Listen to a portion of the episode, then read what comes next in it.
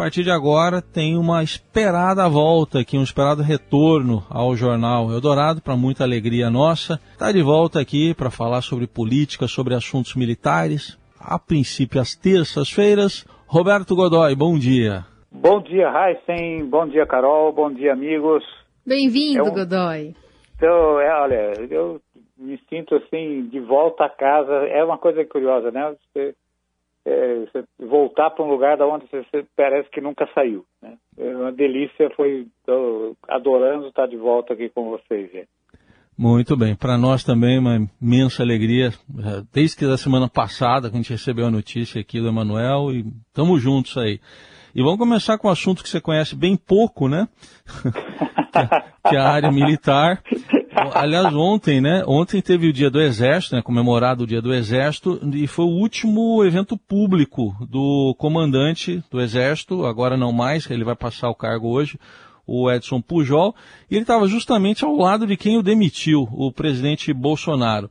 E, e falou lá do, do papel do Exército, né? Discursou no evento, fazendo uma longa descrição do papel do Exército, falou em imparcialidade em transparência, e o presidente Bolsonaro também discursou dizendo que o Exército é quem dá sustentação para que ninguém ouse ir além da Constituição. Vamos ouvir o presidente Bolsonaro. A nossa democracia e a nossa liberdade não tem preço. Os deveres são constitucionais, mas nós jogamos e sempre jogaremos dentro das quatro linhas da nossa Constituição. Essa é a certeza essa é a tranquilidade que o nosso povo pode ter com o nosso exército brasileiro. Nós sempre estaremos dentro destas quatro linhas. Tá aí. O que, que dá para interpretar dessa cerimônia de ontem, Godoy? Pois é, foi, eu acho que a coisa mais significativa, né, o fato mais significativo, o momento mais significativo da, da reunião foi ali aquele abraço longo, eu diria quase caloroso do, do, do, do general Edson Leal Pujol no presidente Bolsonaro. É, dava para a gente ver ali que ele, porque é uma, é uma coisa muito curiosa, né? O, o Pujol e o Bolsonaro são contemporâneos da Escola Preparatória de Cadetes do Exército, em Campinas, depois da Academia Militar de Agulhas Negras.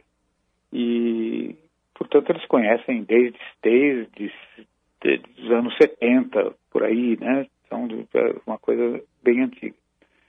E é, quando, tanto que quando o Pujol foi, foi indicado, é, foi indicado para o comando do Exército, além de atender a ordem prevista, é, a ordem prevista por antiguidade, enfim, que é uma tradição, né? são promovidos os oficiais generais há mais tempo, na, na são promovidos ao, a cargos chefia, comando, essa coisa tudo generais mais antigos, né? na patente, ele eh, era, ele eh, ficou assim, surgiram muitos comentários naquela época, era uma coisa de turma, quer dizer, ele estava ele estava retomando a turma, porque também pouco tempo depois eh, ele começou a ele foi foi pro foi pro, pro foi para o Palácio o general Luiz Eduardo Ramos, que comandava, que na época comandava o Comando Sudeste aqui em São Paulo. Também da turma, essa coisa toda. Agora, o Pujol tem uma característica. Primeiro, ele é um intelectual da tropa. Ele sempre foi, enfim, é um sujeito muito preparado, essa coisa toda.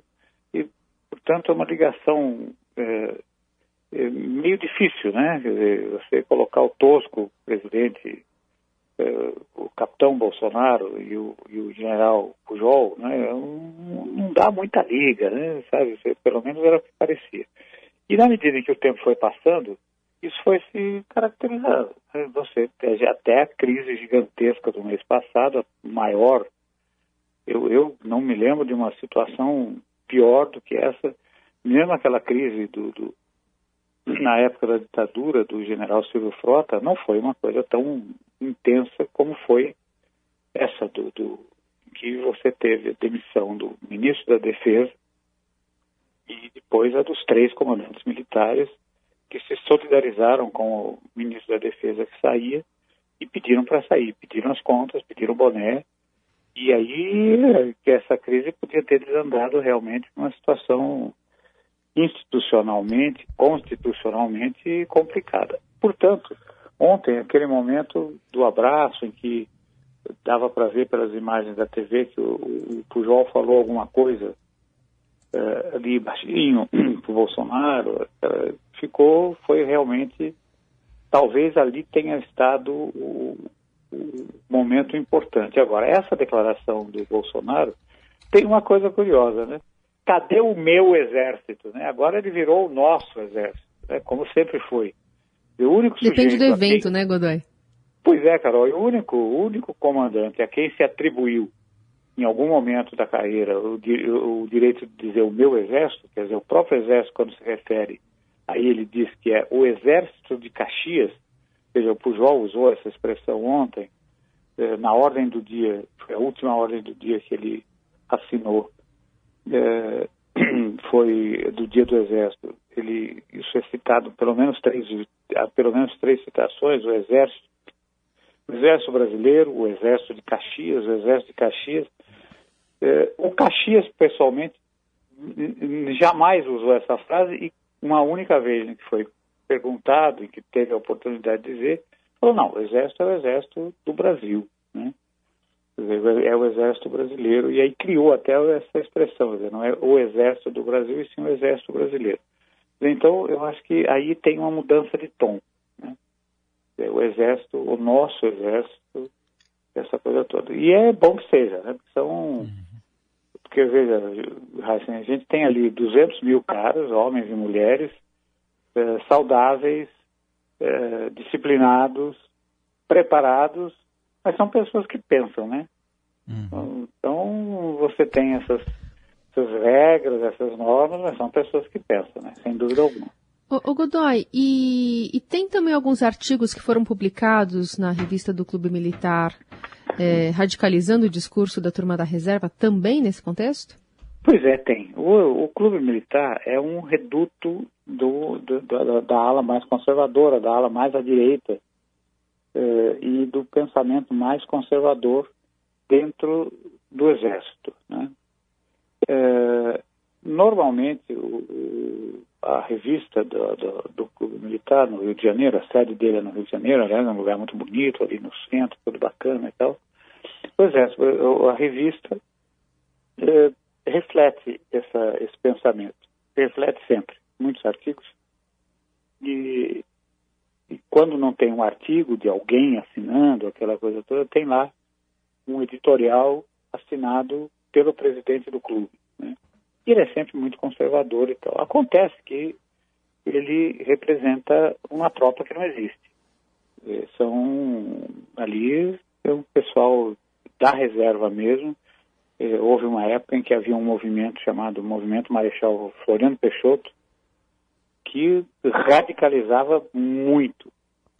É, o comandante do Exército, na época, era o Eduardo Vilas Boas, né, que pediu para saber que movimento era aquele e tal. E acabou chegando a quatro generais, dos eh, quatro generais apenas, todos do Nordeste, e o mais velho deles, o mais novo deles, tinha 77 anos. Né? Então, era uma tropa assustadora, né? E que não conseguia mobilizar. É, agora, tinha esse tom, o time tinha o tom. Bom, o que preocupou nessa, o que está preocupando agora é que o, os artigos agora estão uh, o, o, mais aguerrido deles, o mais, mais eu diria agressivo mesmo, é assinado por um coronel da reserva também, mas é assinado por um coronel. Uh, e o, esse, esse coronel, o João, uh, João Batista Ribeiro, ele coloca veja só, é, no mesmo saco, como ali, como coloca como conspiradores da esquerda, como gente comunistas, chama de comunistas, e vem puxando, e vai tirando do, do vai tirando da história personagens que ele qualifica como tal, como Lacerda, uh, Sarney, o ex-ministro Jobim e, a, e o Lula. E vai por aí, e vai dizendo que o Exército está atento a isso, que não é possível, é, que esse tipo de. que esse. Que o, o, ele usa uma expressão bem interessante nesses artigos, é o Brasil vencerá. Né? E diz que todos eles são criptocomunistas e agressores, agressivos, e vai nesse tom até o fim. Hum. Agora, o que preocupa, e Carol, é que é um coronel. E a gente sabe que esse, os coronéis, é, eles têm o mando da tropa, é o sujeito que manda tudo. É o cara que faz, é, para usar, uma, usar uma expressão que está sendo bastante, é, bastante comum agora, é o cara que faz varrer, faz tirar o, faz tirar o pó da, faz tirar o pó da mobília, varrer o jardim da, varrer a entrada do quartel, mas também põe a tropa na rua em condição de combate. Né?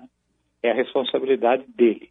Comanda um batalhão, comanda um batalhão que é a, célula inicial, a, a, célula primária das forças brasileiras. Nossa, a, o exército brasileiro é formado fundamentalmente por batalhões. Né? E aí vai tendo as outras, as outras unidades, os outros modelos e tal.